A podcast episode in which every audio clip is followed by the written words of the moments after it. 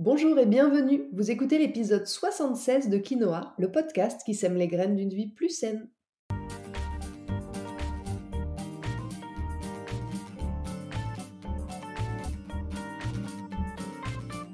Je suis Julie Coignet, naturopathe spécialisée dans les troubles digestifs et les maladies inflammatoires chroniques de l'intestin. J'accompagne aussi les femmes enceintes, les enfants et les sportifs via des consultations sur Montpellier ou à distance et des programmes en ligne. Ma mission à travers ce podcast est de vous aider à adopter de nouvelles habitudes de vie plus saines et équilibrées pour votre santé en général, mais aussi pour vos troubles digestifs en particulier. Dans ce 76e épisode de Quinoa, nous allons parler des futurs repas de fête qui s'annoncent et je vais vous donner tous mes conseils pour bien digérer cette période au sens propre comme au sens figuré. Je vous explique tout ça dans cet épisode. Mais avant d'entrer dans le vif du sujet, j'aimerais comme chaque semaine remercier celles et ceux qui prennent quelques minutes pour me laisser 5 étoiles et un petit commentaire sur Apple Podcast. À chaque fois, vos petits mots me remplissent de joie, et en plus, c'est la seule manière pour permettre à mon podcast de gagner en visibilité. Alors ne vous en privez pas. Et pour vous faciliter la tâche, je vous ai mis le lien direct dans la description de l'épisode. Allez, sur ce, c'est parti pour l'épisode du jour. Les festivités de fin d'année sont souvent une grande source de stress pour les personnes qui prennent soin de leur hygiène de vie, mais encore plus lorsqu'on souffre de troubles digestifs. Que vous ayez une digestion tout à fait satisfaisante ou des difficultés quotidiennes, les repas de fin d'année sont souvent un marathon, plutôt semé d'embûches pour votre système digestif. Acidité gastrique, nausées, lourdeur, constipation et ballonnement. Si vous avez du mal à digérer et que vous avez peur que ça empire avec les fêtes de fin d'année, je vous donne mes 10 conseils pour limiter la casse et digérer en toute légèreté. Mon premier conseil, c'est de penser équilibre global, de vous rappeler de la fameuse règle des 80-20 dont je vous parle régulièrement ici ou en consultation. Si vous respectez une hygiène de vie favorable à votre santé 80% du temps, vous pouvez tout à fait profiter sans culpabiliser à hauteur de 20% du temps. Ça n'impactera pas votre santé. Ce qui veut dire, dans notre cas, que c'est pas parce que vous allez boire plus que d'habitude ou manger des préparations un peu plus grasses, plus sucrées et moins digestes que ça va mettre en péril l'équilibre qui vous fait du bien le reste de l'année. Alors conseil numéro 1, profitez sans culpabiliser. Cultivez de la souplesse lors des repas de fête parce que trop de restrictions vont entraîner une image corporelle désagréable et un sentiment de frustration qui risque, à l'inverse de ce que vous souhaitez, plutôt favoriser les compulsions alimentaires. Et n'oubliez pas une chose, il vaut mieux faire attention à ce que vous mangez entre le Nouvel An et Noël que l'inverse, si vous voyez ce que je veux dire. Bien sûr, je fais quand même une petite aparté pour les personnes qui souffrent de troubles digestifs, de pathologies inflammatoires chroniques. Faites selon vos possibilités et là où vous en êtes aujourd'hui de votre régénération. Et dites-vous bien que si vous êtes encore un peu fragile cette année, l'année prochaine, votre tolérance digestive sera sans aucun doute bien meilleure. Mon deuxième conseil, c'est de prendre le temps de bien mastiquer.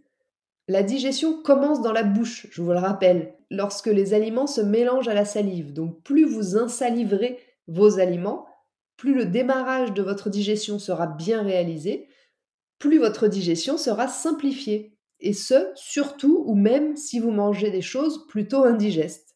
C'est-à-dire qu'un blinis avec du saumon sur un brin de crème fraîche, par exemple, passera beaucoup mieux si vous prenez le temps de bien le mastiquer que si vous l'engouffrez en deux temps, trois mouvements. Et autre avantage à la mastication, lorsqu'on prend le temps, on mange aussi beaucoup moins. Donc c'est tout bénef. Mon troisième conseil, c'est d'éviter au maximum les mélanges.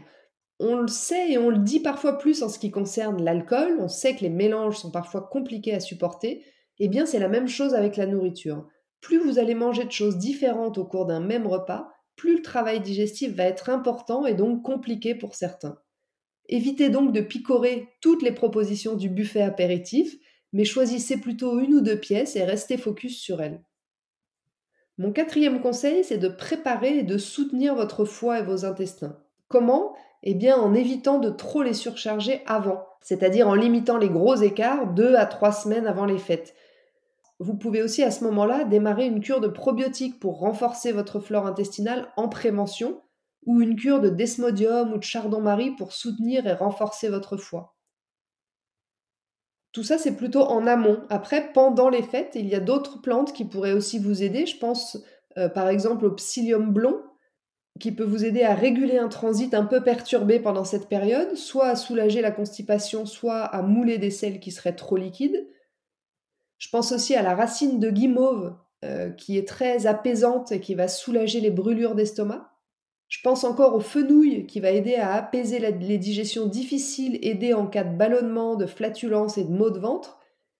Dans la même idée, l'huile essentielle de menthe poivrée peut aussi aider les digestions difficiles à prendre euh, à raison d'une goutte sur un petit support neutre après le repas. Mon cinquième conseil est très proche du deuxième puisqu'il consiste à manger en conscience. Et souvent, quand on prend le temps de mastiquer, on ralentit, on déguste plus naturellement, donc on mange plus facilement en conscience. Mais si c'est compliqué pour vous, eh bien entraînez-vous. Par exemple, en utilisant vos sens, tous vos sens lorsque vous commencez chaque repas.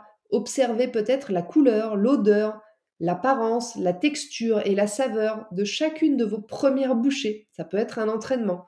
Et puis, comme pour la mastication, manger en conscience va permettre d'augmenter votre sensation de euh, rassasiement, de diminuer les compulsions et de manger plus facilement à sa faim, mais pas au-delà. Mon sixième conseil est de bien vous hydrater. Par petites gorgées, tout au long de la journée. Par contre, évitez de trop boire pendant les repas, sous peine de perturber votre digestion et de noyer les enzymes digestives et les sucs gastriques qui seront pourtant fort utiles pour vous aider à digérer les repas riches qui vous attendent.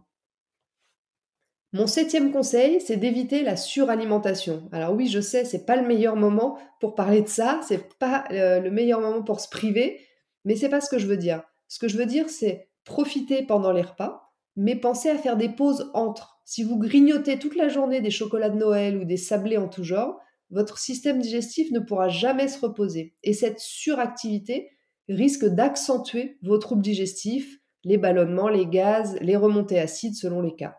Ce qui m'amène également à vous conseiller de faire plutôt light sur les autres repas si vous le pouvez.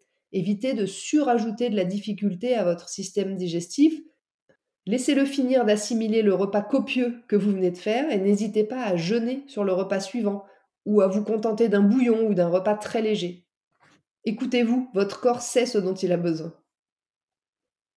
Mon huitième conseil vous est destiné si vous avez la possibilité de participer à l'élaboration et à la préparation des menus. Dans ce cas, essayez de privilégier les viandes blanches, comme les volailles, le chapon, pintades, qui sont beaucoup plus faciles à digérer que les viandes rouges.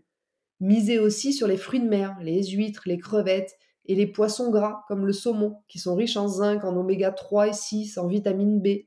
Et puis pensez aux légumes cuits à la vapeur, assaisonnés avec des herbes aromatiques, qui sont de puissantes aides digestives. Mon neuvième conseil, c'est de bouger un peu entre les repas.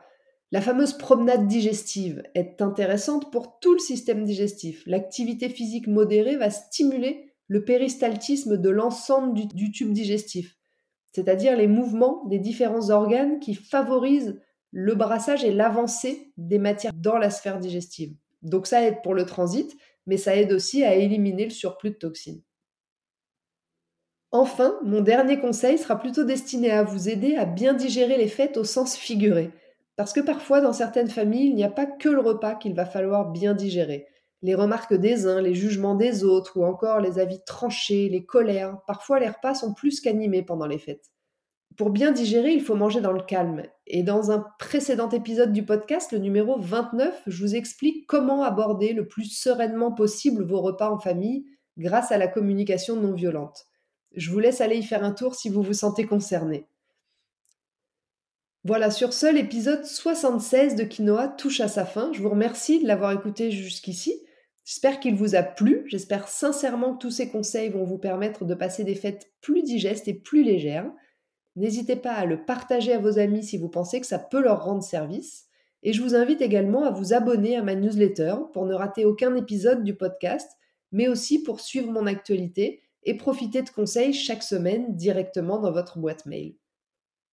Le podcast prend deux semaines de vacances. Je reviens donc jeudi 5 janvier avec un nouvel épisode. En attendant, si vous voulez me faire un petit coucou ou échanger, j'en serais ravie et je vous invite à me rejoindre sur Instagram, juliecoignet-du-8 naturopathe. Et n'oubliez pas, comme le disait très bien l'abbé Pierre, il ne faut pas attendre d'être parfait pour commencer quelque chose de bien. À bientôt!